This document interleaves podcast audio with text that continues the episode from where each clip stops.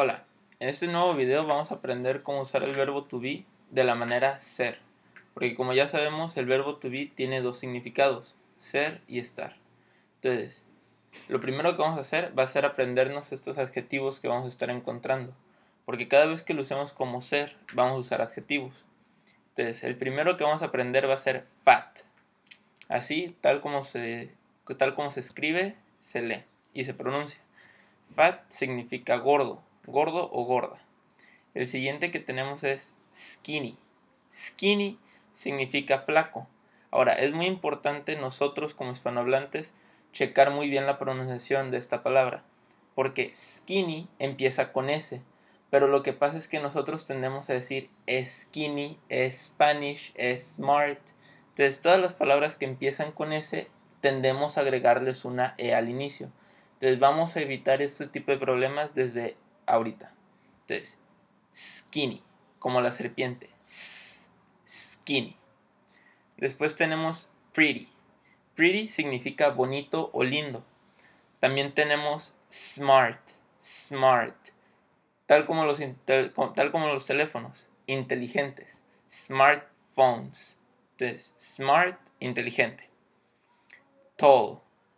Aquí la A no la vamos a pronunciar como A, la vamos a pronunciar más como tall. Eso significa alto. Después tenemos short. Así tal como los que te pones, short. Eso, son, eso significa chaparrito, bajito. Y luego por último tenemos ugly. Ugly, la U la vamos a pronunciar como ugly, significa feo. Entonces, eso es lo más importante al momento de usar el verbo to be como ser. Tener nuestros adjetivos bien claros. La siguiente cosa que tenemos que tener muy clara son nuestros pronombres. En inglés les vamos a decir pronouns. Entonces, a lo mejor ustedes ya se saben algunos. Como I, que significa yo. You, que significa tú que es primera y segunda persona. Después vamos a entrar con los de la tercera persona, que es cuando estamos hablando de alguien más, ya sea él, ella y hasta eso. Vamos a decir como he. Ella lo vamos a decir como she. Y eso lo vamos a decir como it. La siguiente cosa ya son cuando hablamos de más de un grupo de personas. Entonces, para decir ellos, vamos a decir they. Y para decir nosotros, vamos a decir we. Ahora, para decir ustedes, vamos a tener que volver a usar you. Entonces, you lo podemos usar de dos maneras, para referirnos a una sola persona o para referirnos a un grupo de personas. Ya va a depender de cómo lo quieran usar ustedes.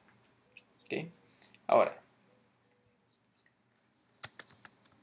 aquí en la pantalla de color rojo, lo voy a poner así, va a ser el verbo to be.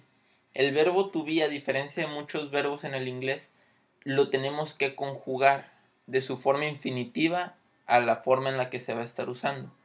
Por ejemplo, el infinitivo en español es el ar, er, ir. En inglés, nomás se le agrega el to y el verbo.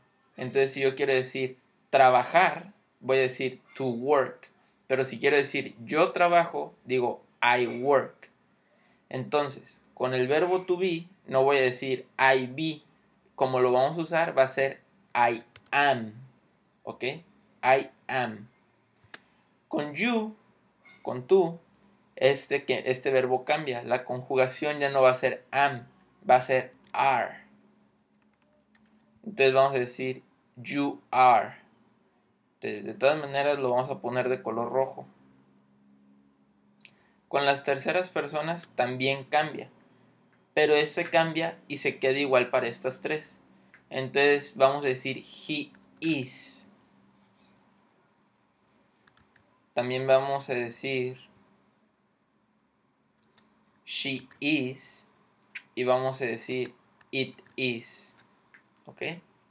Ahora, con they y con we está fácil porque nomás vamos a usar el are. Entonces vamos a decir they are y vamos a decir we are. ¿Ok? Entonces si yo digo I am, yo estoy diciendo yo soy. Si digo you are, decimos tú estás o tú eres. Por eso es importante que veas el siguiente video en el que explico cómo vamos a usar el verbo to be como estar. Porque si solo usamos el pronombre y el verbo, puede significar las dos cosas. Entonces, si nosotros usamos nuestros adjetivos y digo I am fat, yo estoy diciendo yo soy gordo. Si digo you are skinny, estoy diciendo tú eres flaco. Si digo he's he's pretty, estoy diciendo que él es lindo. O le estás diciendo él es lindo. Si dices she is smart, estás diciendo que ella es inteligente. ¿Ok? Ahora, si decimos it is, estamos hablando de eso es. Entonces, cada vez que usemos el it, nos vamos a estar refiriendo a algo que ya hayamos dicho en la conversación. Por ejemplo, si yo te digo, oye, mi perro es grande, te voy a decir, my dog is big. ¿Sí? Ahora, si yo te quiero decir algo además, como es flojo, te voy a decir, it is lazy. ¿Ok? Entonces te voy a decir, It is tall. Ahora, aquí la pronunciación va a jugar pues un factor un poco importante, porque tenemos varias formas de decirlo. Así como yo lo digo por palabra it is, lo puedes unir para que la pronunciación sea más fluida. Entonces vas a decir iris, como que si la R es, perdón, como que si la T fuese una R. Entonces dices iris. Entonces yo te voy a decir, it is tall. It is short. Ahora, de la misma forma, vamos a ir con they are. Entonces, si quieres decir que ellos son chaparros, vas a decir, they are short. Y por último, si quieres decir que nosotros somos feos, vas a decir, we are ugly. ¿Ok? Ahora, quiero que pienses en tres palabras, las que tú quieras, pero que, se, que te ayuden a describir, porque esos son los adjetivos, palabras que te ayudan a describir. Entonces, a mí se me ocurrió flojo, se me ocurrió divertido y se me ocurrió este grandioso. Entonces, pues yo pues soy un poco flojo a veces, en las mañanas sobre todo. Entonces, con tus tres palabras que tú eh, escogiste, haz oraciones. Entonces, en mi caso va a ser yo soy flojo. Te diría I am lazy. ¿Sí? La siguiente palabra mía fue divertido. Vamos a usar you are funny. ¿Ok? Y la última fue grandioso. Entonces te voy a decir he's awesome. Se me fue un poco ahí la onda. He's awesome. ¿Ok? Ahora, es muy probable que las palabras que ustedes escogieron tal vez no se las sepan. Entonces no pasa nada si lo buscan en el traductor. Los va a ayudar. Así se van a ir acostumbrando a buscar palabras y a encontrarlas. Ahora, no se trata de que todo el tiempo estemos buscando las palabras para todas las cosas. ¿Ok? Entonces, esto fue cómo decirlo de manera positiva positive. Ahora, ¿qué pasa si nosotros queremos negar algo? Ahí vamos a usar la manera negativa.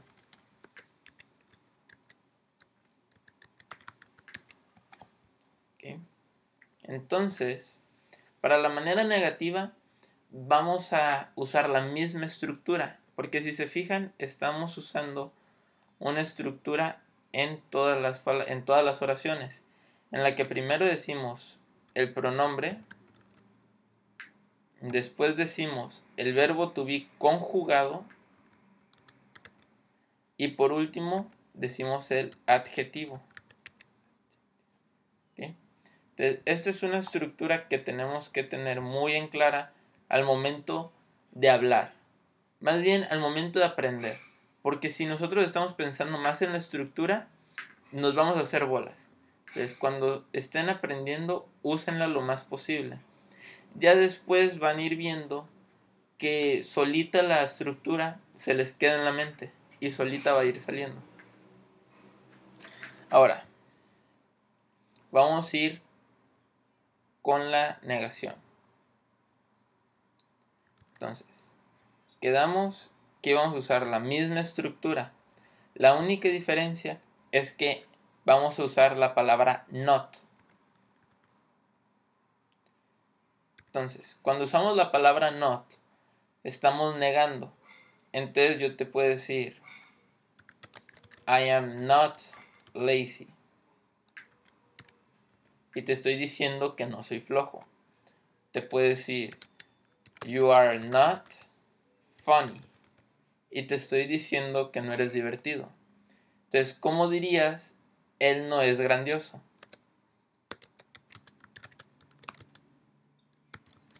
Exacto, dirías, he is not awesome. Ahora, está bien decir I am not, you are not y he is not. Pero en inglés tenemos algo que se llaman contracciones o contractions. Las contracciones es cuando yo te digo aren't, isn't.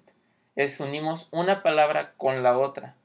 Entonces yo te puedo decir she isn't She isn't smart. Ella no es inteligente. She isn't smart. O te puede decir She's not smart. Y las dos formas están bien y significan exactamente lo mismo. Ahora, si te quiere decir la siguiente oración en negación, te diría It isn't tall.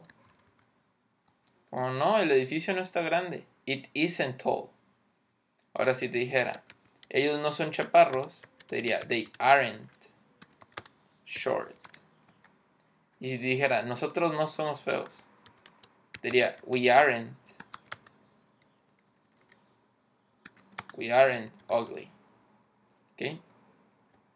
Entonces si te fijas, usamos esta estructura que estoy señalando.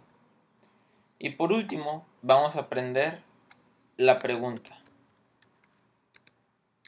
Pregunta en inglés se dice question. Como si te preguntan, oye, ¿y cuál es la cuestión?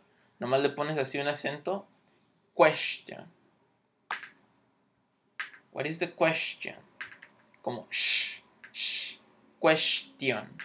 What is the question? ¿Cuál es la pregunta?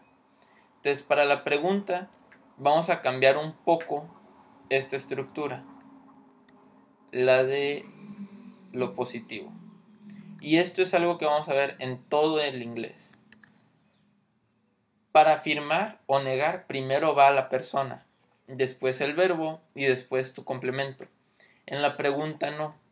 En la pregunta, primero va a ir tu verbo o tu auxiliar. En este caso, en el verbo to be, nos vamos a quedar con el verbo. Después del verbo va a ir la, persona, nuestro pronombre. Y ya después se queda todo igual con el adjetivo. ¿Ok? Entonces, si te quiero preguntar, ¿soy flojo? Que es una pregunta rara porque ¿quién tiene la respuesta a si soy flojo o no? Pues yo. Entonces te voy a decir, am I lazy? Si te quiero decir, ¿tú eres divertido? Te voy a decir, are you funny? ¿Eres divertido? Y si te quisiera decir, ¿él es grandioso, él es chido? Te diría, ¿is he awesome? Ahora, ¿qué pasa si te digo, ¿ella es inteligente? ¿Is she smart? Y por último, te diría, ¿eso es alto? It is, perdón. Is it tall? ¿Es grande? ¿Es alto? Ahora, ¿son chaparros? Are they short? Y por último, ¿nosotros somos feos? Are we ugly? ¿Okay? Entonces aquí tenemos nuestras tres maneras de hablar, positivo, negativo y pregunta. Ahora, la otra cosa muy importante que tenemos que hacer es fijarnos en nuestros adjetivos, que va a ser lo más importante. Esto fue todo por el video de hoy. Y síganme en la siguiente parte para ver el, cómo usar el verbo to be, no usándolo como ser, usándolo como estar, porque cambia un poco la estructura. Síganme y denle a la suscripción para ver más videos.